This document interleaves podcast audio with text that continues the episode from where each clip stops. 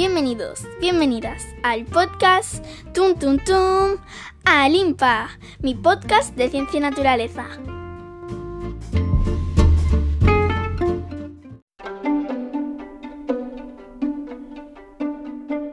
Iba a publicar el domingo, pero sabiendo que hoy era 12 de octubre y solo habían pasado unas cuantas horas del domingo, creo que me lo podréis perdonar. Además, es propio de esta fecha que se hable de cosas que nos unen y no hay nada más que nos una que la comida.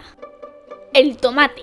¿Fruta del ombligo o fruto gordo de agua o melocotón de lobo?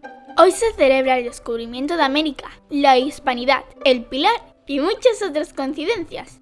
Hace 528 años se descubrió América y con ella toda una serie de alimentos que me encantan, entre ellos el tomate.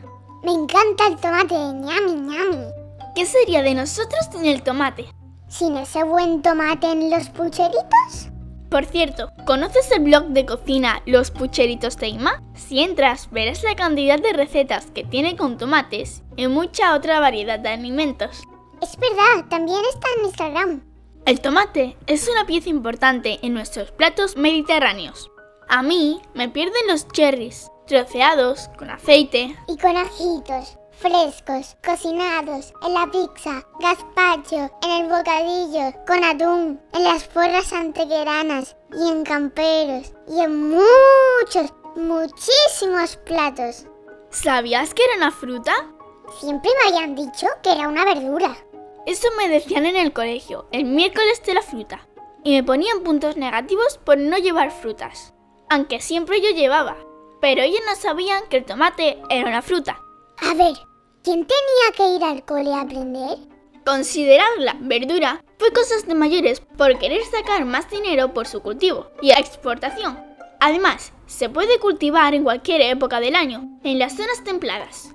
Los tipos diferentes que hay de esta fruta es muy grande en tamaño, forma y color. La cantidad de platos diferentes hace pensar que la tenemos aquí desde siempre, pero no es así. Como ya dije al principio, no lleva ni 530 años entre nosotros, y puede que menos porque unos dicen que lo trajeron unos y otros, que fueron otros 90 años después. Por otro lado, parece que en 1544 hubo italianos que hablaron de esta fruta y hasta que las cultivaron allí, antes de que se cultivara en la Casa de Campo de Madrid. ¿Qué de tiempo perdido sin comerla? ¿Y dónde apareció por primera vez? Parece que los primeros surgieron de los Andes, lo que hoy es Chile, Perú y Ecuador, y fueron domesticados por los aztecas en el centro de lo que hoy es México. Dices que hay muchos tipos, pero ¿cuántos?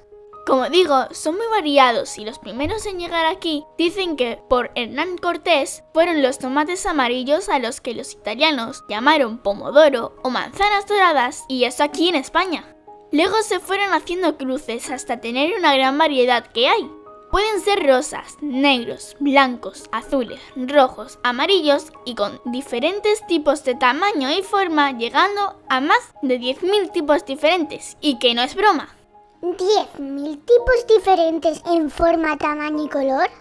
Hay quien afirma que pueden llegar a 25.000 y otros hasta 300.000, aunque este último número me parece que el que lo dijo se deslumbró y de un fogonazo al comentarlo. Se confundiría con la velocidad de la luz. Aún así, hay mucha variedad.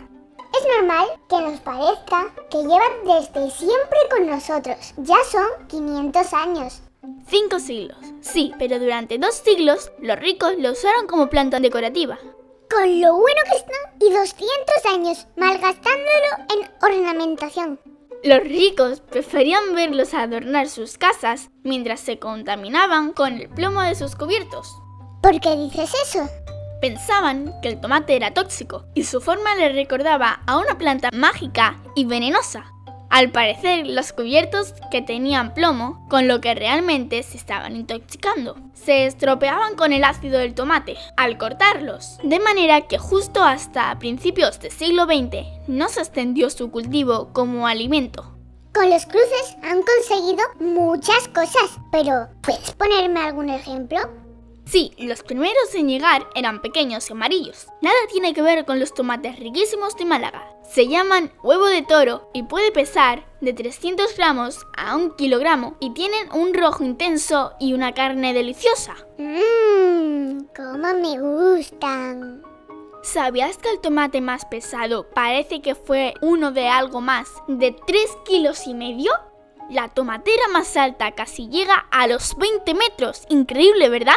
Y la mata más grande dio más de 520 kilos de tomate. Con eso tendría para por lo menos una semana y media. Al parecer, con tanta mezcla de unas con otras, ha ido perdiendo ese sabor tan rico que tienen. Hay científicos que están trabajando para que esa pérdida de sabor vuelva a ser el que era. Dicen los científicos que si nosotros tenemos un 60% de agua, un tomate tiene un 94%. Tienen tanto líquido que podrían comer tomates y no tener la necesidad de beber agua. Tienen una sustancia que evita inflamaciones, evitan enfermedades y problemas de circulación y corazón. Además, puede hacernos estar más jóvenes. Por lo que se ve, es toda una maravilla. Parece magia. No iban tan desencaminados sin saberlo. Como se puede ver, el tomate de una forma o de otra es sana, protege y nos une a través de la comida. Debería ser el escudo de una bandera para todos los habitantes del mundo.